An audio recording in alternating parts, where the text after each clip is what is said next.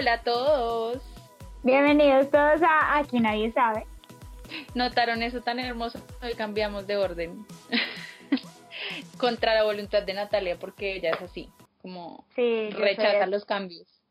Pero es que hay cambios que aquí no se necesitan, baby. No se necesita cambiar la dinámica de nuestra introducción. Pues de todas maneras hoy pues, se va a cambiar también, ¿no? Porque pues ya lo he hecho como dos veces, pero hoy yo voy a dar el dato curioso.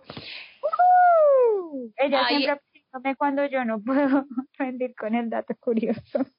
Oigan, pero es que es la última vez que vi el dato curioso fue como, como yo hasta les pedí disculpas, pero no, no me acuerdo, creo que Natalia me quitó esa parte. sí, en la edición. Pero para que sepan, en el último dato curioso que di, les di disculpas porque no sabía si el dato realmente era muy interesante, pero este me parece muy interesante, entonces hoy sí estoy muy emocionada. Imagínense que este dato yo lo sé hace mucho, pero pues se me había pasado contárselos. Me lo contó nuestro invitado del capítulo antepasado, el Cal. Y entonces él llegó un día a él siempre que ve como cosas así como medio psicológicas o sociales las comenta conmigo porque soy la persona que en la disciplina le puede armar debate y conversación. Entonces me contó que había visto un artículo en donde contaban que no todas las personas tenemos un monólogo interno. ¿Qué es ese monólogo interno? Que nos hablamos a nosotros mismos como en nuestra cabeza, ¿sí? Que escuchamos nuestra voz ahí adentro, no sabemos dónde y no todas las personas tienen esta capacidad. A mí, y yo creo que a la mayoría de nosotros, escuchar esto se nos por primera vez se nos hace súper extraño y decimos, pero ¿cómo es posible si yo puedo hablar conmigo mismo? Y la manera de saber si uno tiene o no tiene ese monólogo interno, muy sencillo es pararse frente al espejo y si uno puede tener una conversación con uno mismo sin emitir palabras ni mover la boca, quiere decir que sí tiene ese monólogo interno, que es también esta típica escena en las películas en las que ponen, solamente enfocan a la persona eh, mirando al más allá y entonces escucha una voz de fondo, ese es su monólogo interno. Pues resulta que hay otras personas que tienen un pensamiento mucho más mucho más no, en realidad totalmente visual y abstracto. No piensan con palabras, sino que piensan con imágenes. Entonces, por ejemplo, si yo, yo puedo perfectamente decir en mi cabeza la palabra elefante sin emitir la palabra, esa persona no puede decirlo. Lo que hace esa persona es que se imagina la imagen de un elefante, ¿sí? Y en este artículo que él revisó, le pareció muy, muy, pues muy gracioso que en los comentarios había personas que decían como súper sorprendidas,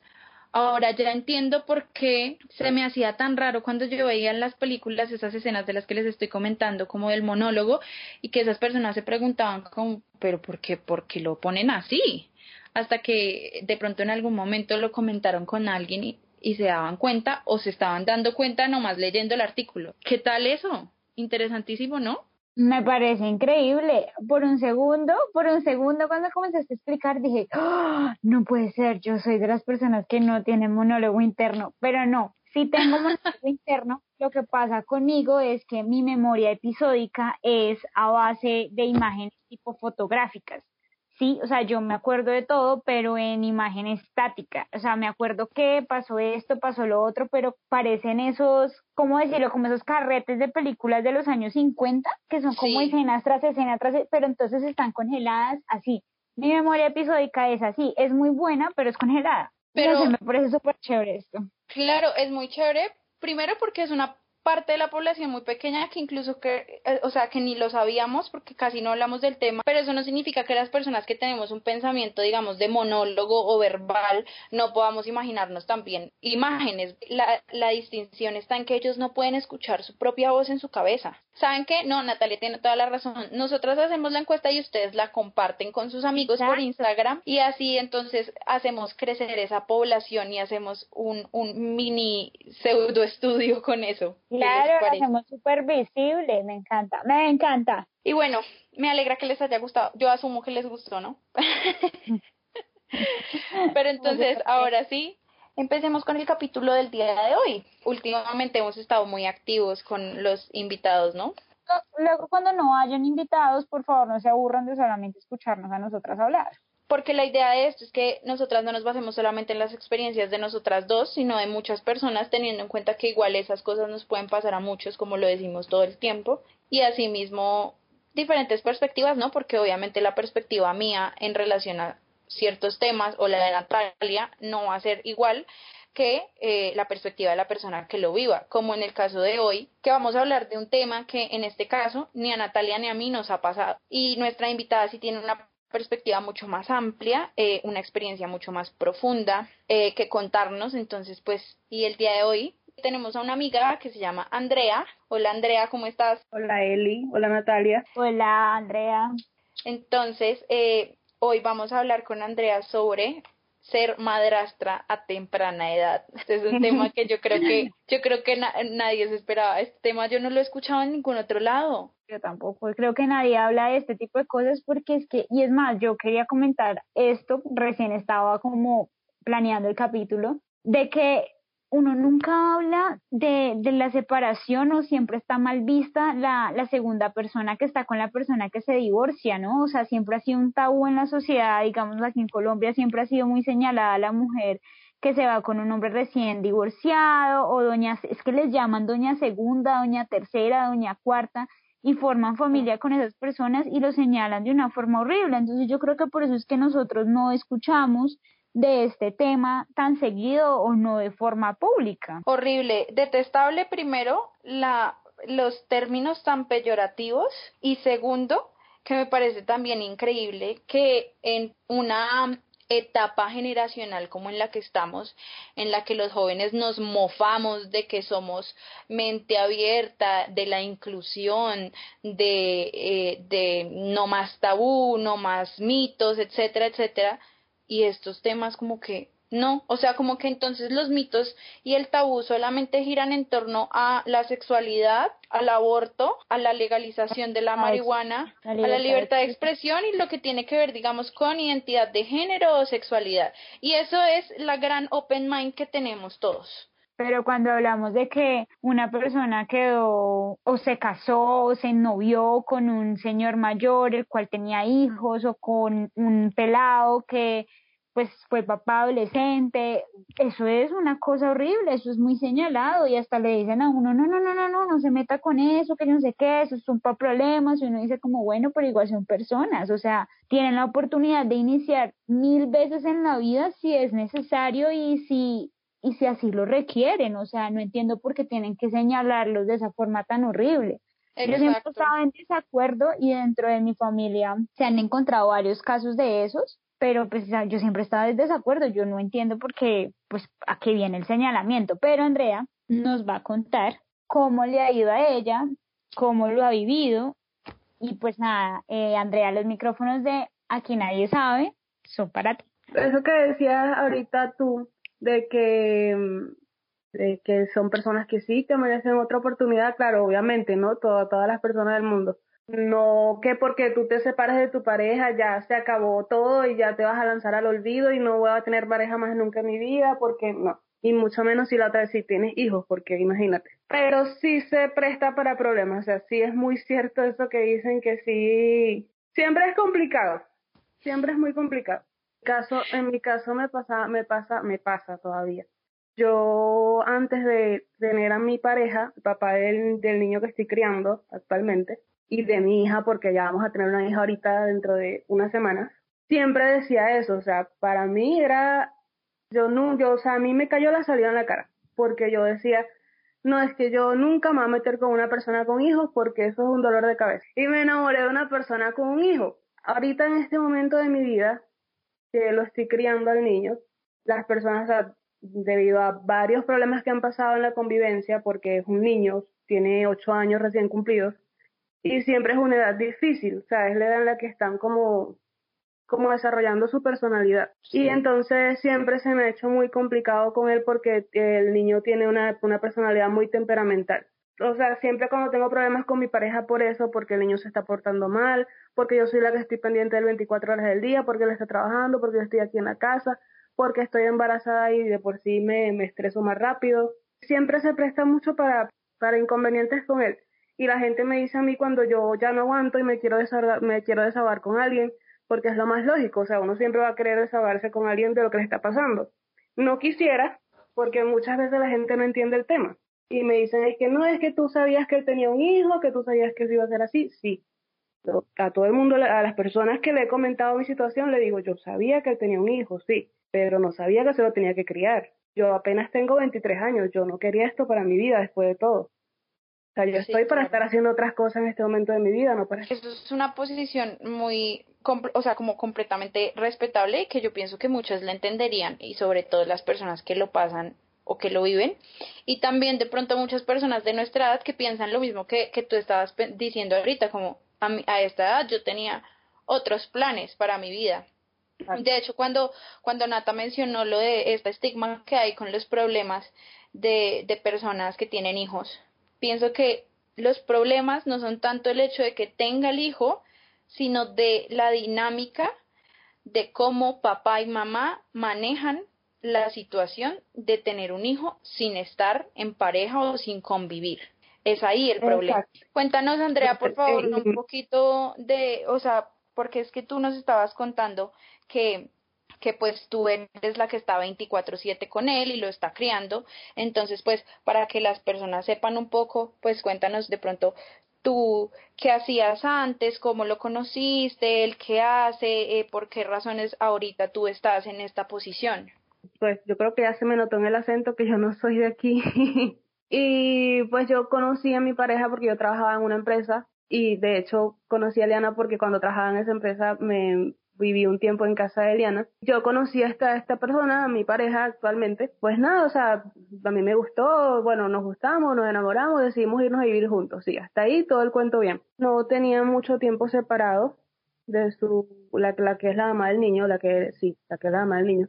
no tenían mucho tiempo separados, pero ya estaban ya separados. Pero bueno, entonces las cosas fluyeron, todo bien, todo chévere. Yo conocí al niño y pues era bien, porque siempre digo, o sea, cuando tú tienes una pareja y esta persona tiene hijos, son chéveres mientras que tú no los tengas contigo. O sea, o sea, si tú, por ejemplo, en el caso de uno como mujer, porque los, por ejemplo, él me dice a mí cuando yo le he comentado a mi pareja,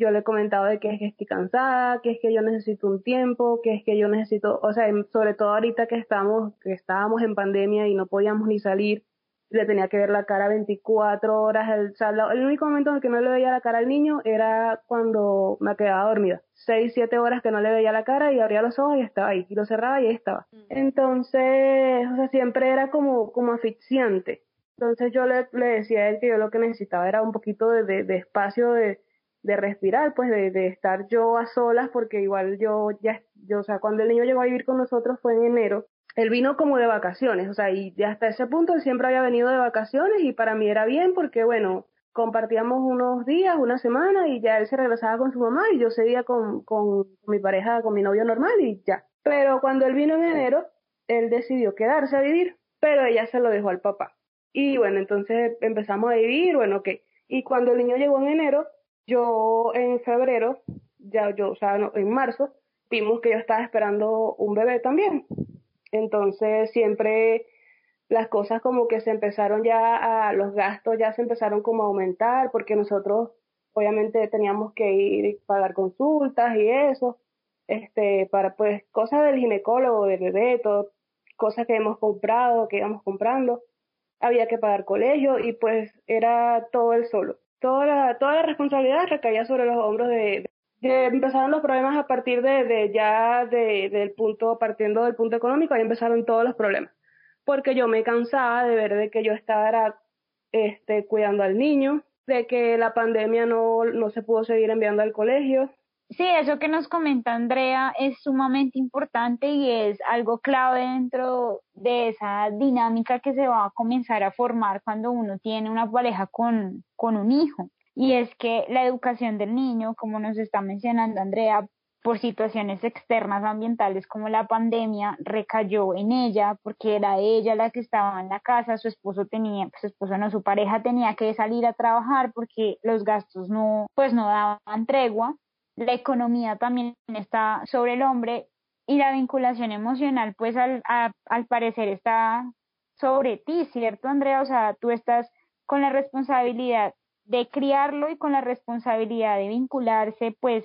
emocionalmente con el niño. ¿Cómo manejas tú eso, el tema de las reglas y de la relación con él? ¿Cómo, cómo lograste adaptarte cuando él se vino a vivir contigo pues ya de forma permanente? Al principio me saturé demasiado. Al principio te estoy hablando, los primeros seis, siete meses yo me sentí muy saturada porque el niño también llegó con, no nada más con problemas de, de, escolares que, digamos, no sabía ni escribir. Un niño de siete años en ese momento y no sabía ni siquiera escribir su nombre, no sabía los meses del año, no sabía la hora, o sea, él llegó en cero, no sabía leer, no sabía escribir, no sabía nada. Entonces a mí me tocó de cero con él todo. Y también porque llegó con muchos problemas que poco a poco, hasta, hasta ahorita, poco a poco se le hemos ido trabajando y ha mejorado mucho, pero todavía los tiene. Y cuando el niño llegó, yo creo que, pues no sé si, si uno puede atribuirle un término tan radical a un niño, pero él tenía como un problema de narcisismo muy grande. Y ese problema de narcisismo lo llevaba a él a, a, tener otros problemas de conducta, como que era muy manipulador, como que le gustaba mucho llamar la atención, era muy celoso y así.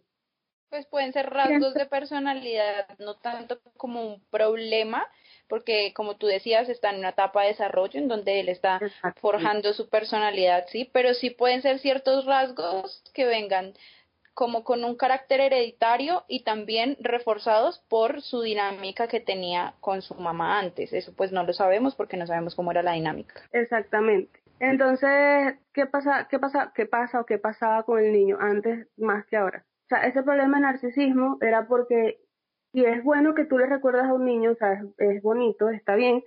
que le, que le dé seguridad para que él no crezca con, con, con inseguridades, obviamente, o sea, para que sea una persona segura de sí misma y sepa lo que tiene. Y, sí, el niño es muy, muy, muy, físicamente es muy bonito. Pero entonces se lo han dicho tanto, tanto, tanto desde, desde que estaba pequeño que eso lo, lo llevó como más que todo un problema de narcisismo y yo no lo culpo a él. Yo culpo más que todo pues no es de buscar culpables tampoco, pero como que le atribuyó esa, ese, ese mal hábito o no sé, mala virtud, cualidad al niño a los papás.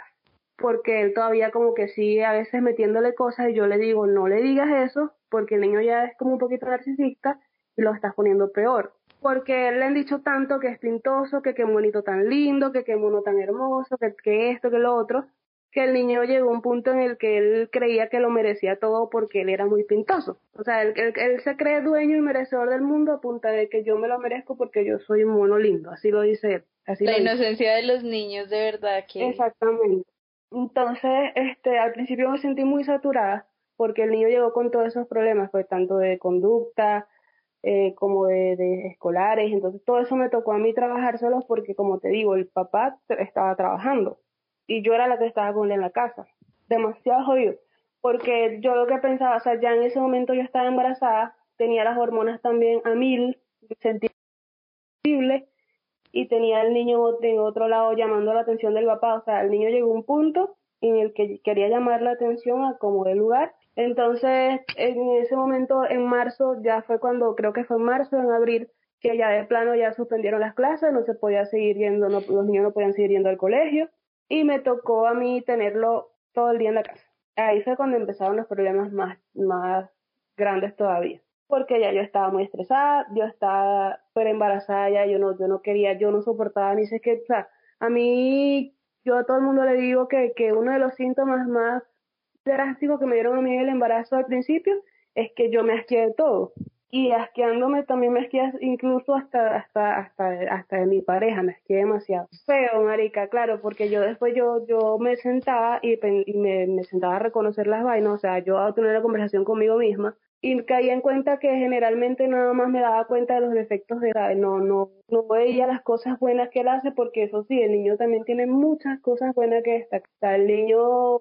el niño es muy atento él es detallista él está pendiente de todo él es que si Andrea, tómate la pasta, Andrea, este, muy pendiente también de su hermana, que no ha nacido, pero está muy pendiente, y así. Y yo, yo siempre recalco más que todo son las cosas malas, y eso es chimbísimo, o sea, eso, eso está mal. Pero es algo que a mí se me sale de las manos por la situación de que, de que ni siquiera es culpa, o sea, es que no es culpa de él, ni siquiera es culpa de él, no es culpa de él porque él es un niño, él está aprendiendo de lo que ve de los demás es culpa más que todo de lo que yo me he fastidiado, es culpa más que todo es del papá en este caso, porque el papá no le pone carácter. ¿Qué dice el papá? O sea, ¿qué valores imparte el papá? ¿Qué, qué dice el papá, o sea, qué habla contigo respecto a cuál va a ser tu rol con el niño o hasta cuándo va a tener esta situación o es porque pues tú estás embarazada, no sé qué, o él pretende que tú permanezcas en ese rol en el que tienes ahora, o sea, ¿qué dice él sobre la crianza de su hijo? Pues porque finalmente es hijo de él, no tuyo, y cuál va a ser tu papel en esa dinámica que se está formando, o sea, el qué dice, o sea, qué te dice respecto a eso. Ese, ese es el otro punto del que yo actualmente hablo con él, o sea, todos los días hablo con él, porque el niño para el papá, para el papá de, de, él, él solamente cuenta con él y, y, no es mentira, o sea, es verdad. Yo soy la que estoy aquí criándole a su hijo, yo soy la que estoy aquí aguantándome malas caras, porque eso sí, o sea, el niño a veces me sale con unas groserías porque como te digo, tiene un carácter muy fuerte yo soy la que estoy aquí lidiando con él 24 horas, cuidándole, cuidándolo, haciéndole comida, de todo, mejor dicho. O sea, eso es, mira, Andrea, gracias, te lo agradezco, eres una excelente mujer y ya. O sea, eso es las gracias y de vaina, pues. Esta situación, te, o sea, el, el, yo le he dicho,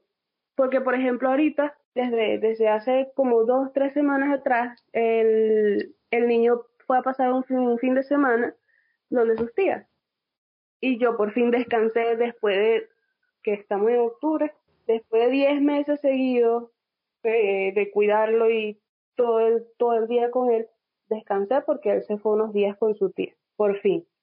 Pero sinceramente, sí, yo sí necesitaba ese descanso. Pero el papá, el papá, ese es un, un dilema que tengo yo porque yo le he dicho a él, si, si yo no existiera, ¿qué sería la vida? Porque el papá, o sea, este, mi pareja tiene como la noción de que sí, que, que él quiere que su hijo estudie, que él quiere que su hijo progrese, que él quiere mil cosas para su hijo, pero no tiene como esa responsabilidad de estar encima con las cosas del colegio. Entonces la que tiene esa noción aquí en la casa con el niño de que, de que usted tiene que estudiar, estudia, hace las tareas y está encima de todos los días soy yo. Lamentablemente el papá no lo tiene. O sea que entiendo yo, por lo que estás contando, que en realidad las normas de la casa y lo que decía Natalia ahorita, como las pautas de crianza se imparten es por ti y si tú no lo hicieras, definitivamente tal vez no las tendría, pero también entiendo que es, pero entiendo que no es, no es tanto porque tu pareja no quiera, sino porque pues no tiene el tiempo, porque encima le toca responder por todo lo de la casa. Exactamente, es que eh, por ese lado yo él lo justifico un poco porque yo digo, bueno, yo puedo entender que, que que él es el que le toca ir a trabajar, él es el que está pendiente de que en la casa no nos falte nada, de, de... pero yo también le recuerdo a él, a veces lo siento, y le digo, es que tú tienes que entender, mi hijo, esto te toca a ti, o sea, yo te puedo ayudar, pero resulta que cuando yo te estoy ayudando, generalmente, que no le gusta hacer esto y me termina viendo feo, me termina contestando, tú no le dices nada tampoco porque él no tiene carácter con el niño, lamentablemente, no es capaz, y yo no es que le digo, no es que le pegues, porque yo, a mí no me gusta que le estén pegando a los niños, porque me parece que eso igual al final, tanto pegarle a un niño, ellos se aburren y dicen, no, ya, o sea, una, que me peguen una vez más no quiere decir nada, o sea, y se siguen portando mal. Y le digo, y no es tampoco que lo regañes todos los días, porque va a llegar un punto en el que no nos va a parar bolas, porque va a decir, no, a mí todos los días me regañan, qué fastidio, ya, y va a seguir haciendo las vainas mal. Pero sí que te pongas serio, que te pares en la raya y él se dé cuenta y diga, la cagué, mi papá está molesto conmigo, voy a tratar de hacer las cosas distintas. Y él, ah, yo hablo con él, y, lo que hace es hablar con él y, sí, hijo, no lo vuelvas a hacer, ok, bueno, hijito, ya. Y después, sí, hijo, vamos a ver una película, o sea, lo compensa. Y yo quería hablar de eso porque tú en el transcurso de la historia como que mencionas ciertos aspectos que es lo que acaba de decir Andrea, es refuerzo total por cada vez que él hace algo no tiene una consecuencia que para él pueda llegar a ser eh, interpretada como negativa cuando hace algo malo, claro está, ¿no? Y encima después, entonces hay un refuerzo que en este caso sería el helado, lo que acaba de decir Andrea, por ejemplo, o ven, vemos, helado dijiste, o una película. Una película o helado, sí, lo que sea, o sea, lo, la cosa es que él lo termina compensando. Entonces, si él ve que eso que él hace le sirve para obtener como consecuencia eso que él desea, que es la, la atención del papá, pues lo va a seguir haciendo, ¿sí? y es muy difícil que una sola persona que está estableciendo parámetros o normas de crianza, que en este caso es Andrea, extinga o erradique esas conductas que son reforzadas por el papá y mucho más precisamente por este cumplimiento de roles que hay, porque pues él sabe que Andrea no es la mamá. Hay actitudes que no dan espera, le dije, yo no puedo esperar que tú llegues para que tú lo regañes o le llames la atención. Yo soy la que lo estoy criando y si él a mí me hace algo malo o si él hace algo malo y a mí me toca llamarle la atención o incluso regañarlo, yo lo voy a hacer. Porque la que está aquí con él soy yo. Sí, eh, hay una cosa que recalcar en este caso y, y es que esta situación, eh, por todo lo que ha pasado, digamos que constituye unas circunstancias extremas, ¿no? Hay mujeres que, claro está, han tenido que vivir también la experiencia de ser madrastras, pero a mí me parece una palabra tan fuerte, madrastras, pero es por la connotación social que le hemos dado, ¿no? Porque en realidad, pues, ¿qué se puede hacer si así se llama? Pero las mujeres que, hay mujeres que les ha tocado y que no ha sido tan difícil, pues porque están también bajo otras circunstancias, que posiblemente sí también les toque convivir con el niño y de en cierta parte digamos que ser personajes principales en la crianza, pero que a su vez también pueden llegar a tener apoyo por momentos de, de la madre biológica,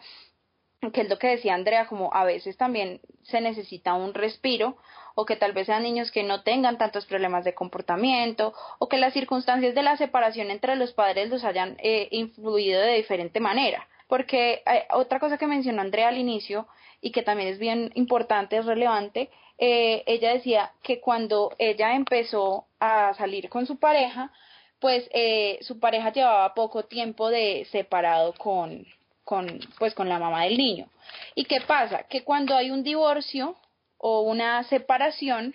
sí, generalmente los integrantes de la pareja tienen un duelo, esto ya lo hemos hablado en otros capítulos, de que pues un duelo no se trata solamente de muerte, sino de cualquier tipo de pérdida que signifique, pero entonces ese duelo también lo tienen los niños, solo que ellos lo expresan de una manera diferente e incluso a veces ni siquiera notamos las manifestaciones. Y como ya lo sabemos también, todo el mundo tiene un periodo de duelo diferente pero puede ser que de pronto eh, el tiempo de duelo del niño realmente no se haya cumplido, no se haya terminado antes de que él tuviera que convivir con una con esto que es una familia reconstituida, ¿sí? Entonces puede que eh, la pareja Andrea ya estuviera listo para restablecerse con otra persona, pero el niño tal vez no. También algo que ha pasado, o sea, que ha influido mucho también ha sido lo de lo del que él poco a poco todos estos meses que han pasado él ha tenido que hacerse a la idea de que de que el amor de su papá ahora no va a ser único y exclusivo de él porque ya él no es hijo único ya va a tener una hermana claro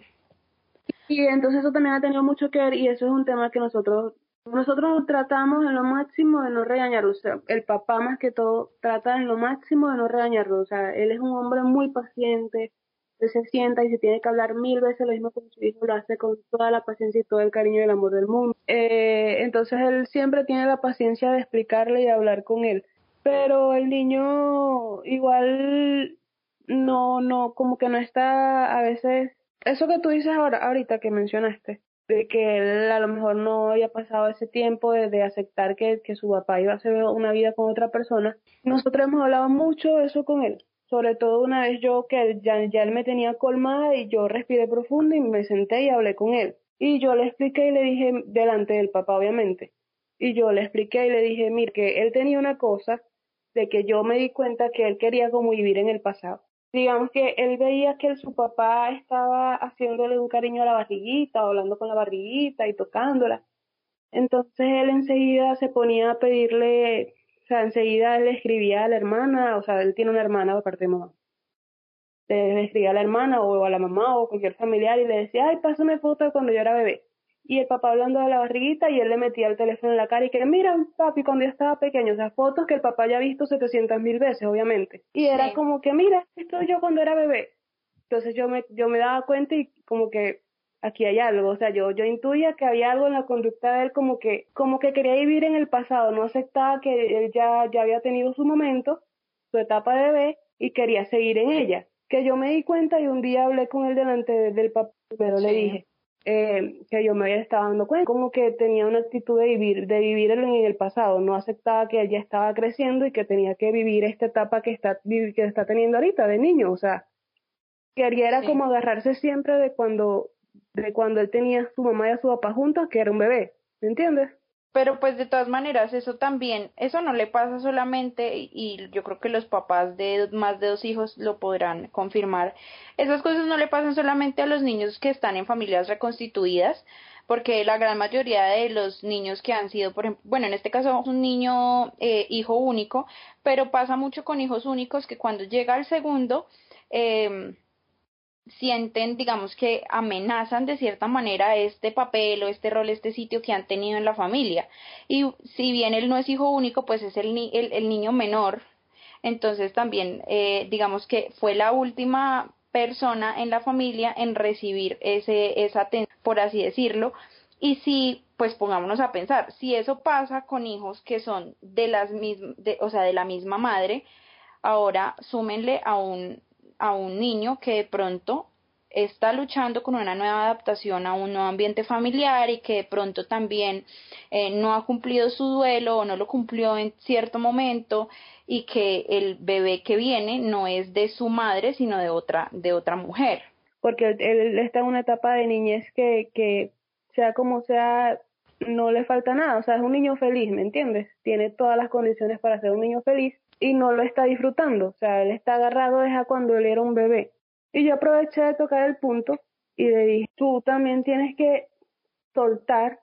esta, esta etapa de la que estás tan aferrado de cuando eras un bebé porque la, tu vida ha seguido y ya tú eres un niño grande, tú no eres un niño pequeño, tú eres un niño grande y a ti actualmente no,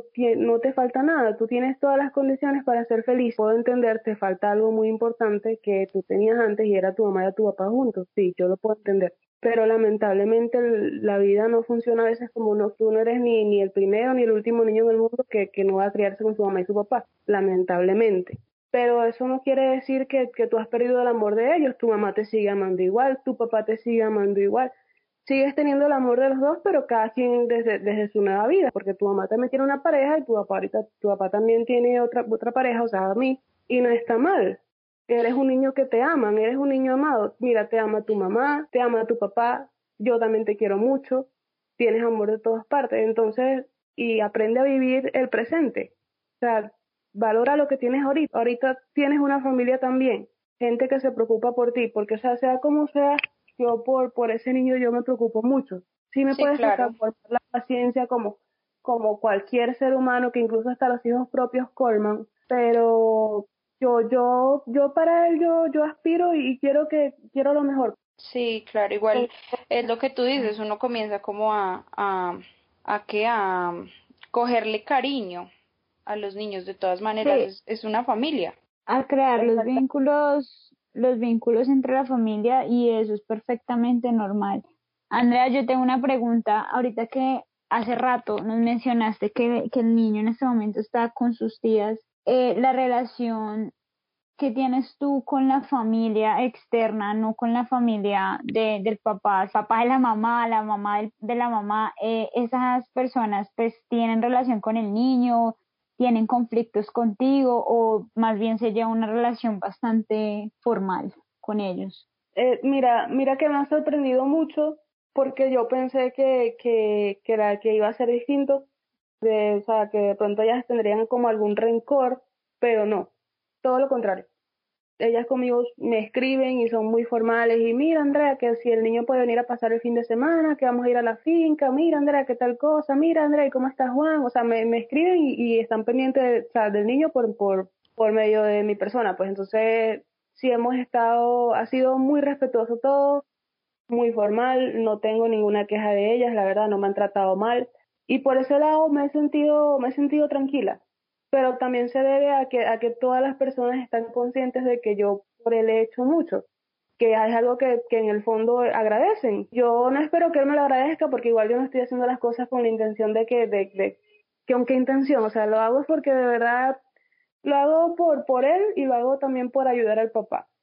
porque para mí las, los dos son importantes. Pero igual yo me sigo esforzando porque igual yo lo que pienso es que él es un niño y y es normal, a veces, si a veces uno como adulto se irrita y no sabe llevar las cosas, mucho menos va a ser un niño que apenas está explorando sus emociones. Entonces, por eso me lleno de paciencia siempre, Y lo que iba a comentar hace rato, que me preguntó Natalia y nunca respondí, que lo de qué va a pasar, yo también me sigo haciendo la misma pregunta porque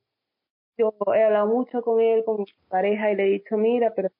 yo, yo tengo que, que acostumbrarme a hacerme la idea de que yo te lo voy a crear toda la vida, o sea, porque por más que sea incómodo, o sea, no van a hacer. Yo me cuestion, le he cuestionado más a él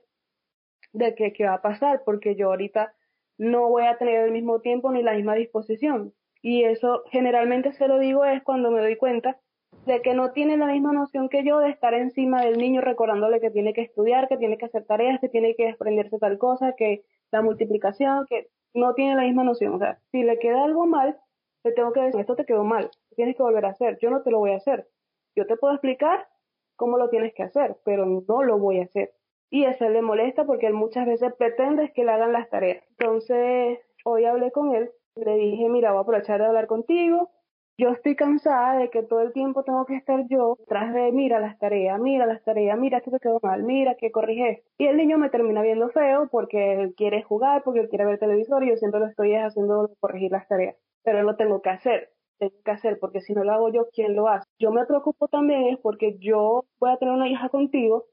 que a mí me llega a pasar algo, ¿quién cuenta a mi hija? Tú podrás tener la mejor intención del mundo con los dos, con tus dos hijos, con y con, con, la, con la niña que vamos a tener. Tú puedes tener la mejor intención del mundo de que sí, yo quiero para ellos, yo quiero que estudien, pero no estás en sí tienen, o sea, los niños nada más piensan en jugar, ellos no piensan en que tengo que estudiar, ellos no piensan en responsabilidad, ellos nada más piensan en, en jugar y ya. Nosotros como adultos somos los que tenemos que estar encima. Tú no lo haces. Y a mí me llega a pasar algo con quien cuenta mi hija. No, y es verdad porque lo que tú dices es que hay que tener en cuenta que es un niño.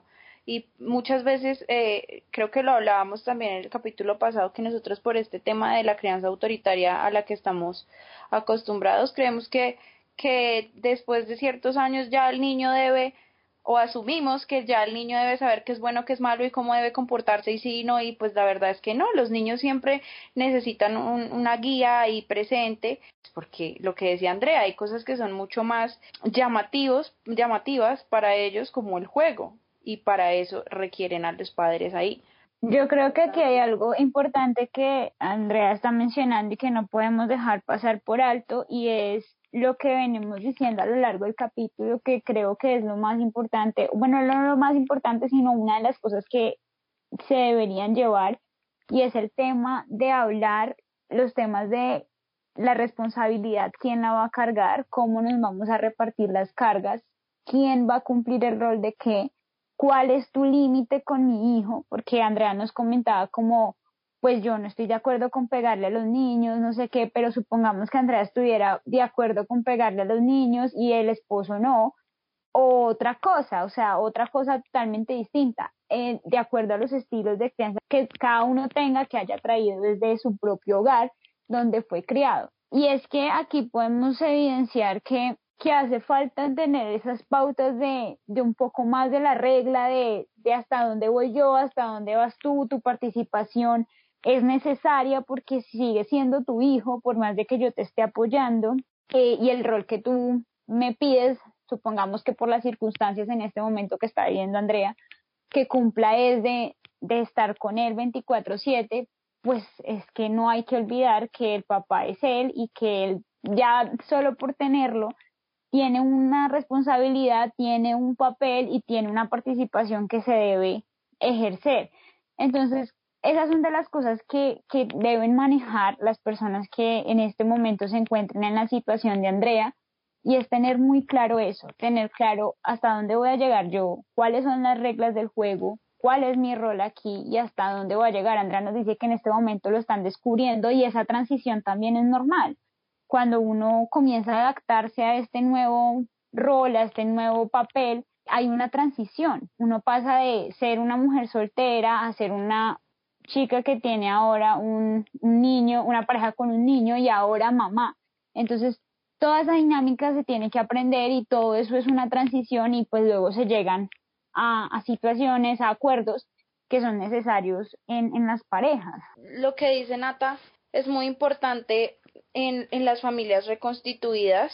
que es lo que estamos o sea, la familia reconstituida es lo que le está pasando a, Andrea ahorita, que se está formando una nueva familia con integrantes de una familia anterior, ¿sí? Pero entonces, como, eh, y Andrea también lo ha, lo ha mencionado con su historia y es eh, estos cambios que decía Natalia como en un tránsito, ¿no? Digamos, al inicio para ella fue bastante abrumador y fue muy difícil, pero ahora, y ella lo ha mencionado, ha habido muchos cambios que han aportado de manera positiva a que la relación con el niño mejore, en parte mucho porque ella se ha tomado, digamos, de establecer unas pautas de crianza, ustedes lo han escuchado, eh, de una manera muy respetuosa, porque menciona ella en, en, repetidas ocasiones que todo lo que va a hablar con el niño primero lo consulta con, con su pareja y si él accede efectivamente, entonces vamos los dos a hablar con el niño. Es algo bueno que, de hecho, lo que es lo que mencionaba Andrea, que el papá no lo regañe mucho sí es necesario un carácter fuerte, pero que no lo regañe porque precisamente para que él no asocie, digamos que esta eh, reconstitución familiar y el rol de Andrea en una nueva familia como algo que a él le genera eh, problemas con su papá, no es la idea. Entonces está muy bien hablar de las cosas con él. Eh, uno a veces cree, pero es que son niños, ¿cómo le decimos esto? Siempre hay forma de hablar con los niños, ¿sí? Hay simplemente que escoger, digamos que las palabras y las circunstancias adecuadas, pero con los niños siempre se puede hablar de una manera que ellos entiendan que los cambios son inevitables en estos casos, eh, cambiar esas ideas erróneas, erróneas, perdón, de prejuicio como el que, como los que mencionaban Natalia al inicio de que es que esto es un fracaso porque el matrimonio se dañó o es que la segunda no sé qué, etcétera, etcétera. Sí, siempre hay como que darle lugar a este pie de que el niño entienda no es que se haya dañado su familia, sino que lo vea de otra manera de pronto como esta es una extensión de mi familia. Ahora, y, lo, y se lo mencionaba Andrea al niño, ahora tú tienes no solamente a tu mamá y a tu papá que te aman, sino también me tienes a mí que te quiero mucho y puedes contar conmigo. Entonces, de esta manera, digamos que es una visión completamente diferente que ayuda a que el niño tenga una mejor adaptación que nosotros vivíamos en un aparte estudio, porque obviamente vivíamos solamente mi pareja y yo. Cuando llegó el niño ya nos quedó pequeño el, espacio y obviamente ya ahorita ya a punto de nacer o de la bebé, ya nos tuvimos que mudar sí o sí. Y nos ha ayudado mucho tener más espacio. Ahora vivimos en una casa y cada quien tiene su espacio, el niño tiene su habitación, nosotros tenemos la de nosotros. Esas son estrategias que se pueden que se tienen que usar además del establecimiento de pautas de crianza eh, con normas generales que hay en todo hogar como a esta hora tienes que estar haciendo eh, tu tarea o por ejemplo eh, ahora que ya tienen un lugar mucho más privado los espacios como decía Andrea el niño esos espacios le van a propiciar también las condiciones para que él entienda la, la, la independencia perdón que se va adquiriendo con el paso del tiempo, lo que decía Andrea, como dejar de vivir un poco en el pasado, entonces ahora ya tienes una habitación y es como con cualquier niño mostrarle, mira, esta es tu habitación, este es tu espacio y también de cierta manera darle una responsabilidad que va a hacer que él también respete los espacios de los demás. Por ejemplo, este es tu espacio, esta es tu habitación, tú tienes que cuidarlo y aquí digamos que la, eh, eh, yo qué sé, la gente no te puede molestar, por ejemplo. Solamente papá cuando te vaya a dar a ti una indicación de algo que debes hacer. ¿sí? Porque obviamente tampoco es darle una completa autonomía. Pero de esta manera él va a empezar a respetar su espacio y a decir, bueno, si los demás tienen que respetar mi espacio, yo también debo respetar los espacios de los demás. Pero eh, creo que es importante resaltar en este momento ya como una conclusión en la que vemos que a pesar de que es una situación complicada por todo lo que hemos escuchado y teniendo en cuenta que Andrea tuvo que luchar contra muchas emociones y, y como sentimientos encontrados teniendo en cuenta pues sus expectativas de relación, de vida, de futuro, de su edad, etcétera y muchas otras cosas, eh, se puede efectivamente, aunque es muy difícil, se puede a una temprana edad ser lo suficientemente maduro como para sobrellevar una situación de una buena manera que no afecte de manera negativa a la crianza del niño. Eh, seguramente doy fe de que si la situación hubiera sido diferente, voy a, poner una situación súper extrema que nada tiene que ver con este caso. Imagínense que fuera una situación como estas que vemos en las películas y en las novelas de que la mamá del niño llega y hace un escándalo en la casa y entonces la madrastra se agarra con la mamá del niño enfrente del niño o algo que Andrea mencionó mucho es no hablar de ciertas cosas enfrente del niño, precisamente en donde hay la diferencia que queremos mostrar hoy y es que si bien es una situación muy complicada, muy compleja por la edad, que bueno, es, es parte de lo que decimos en el título del capítulo,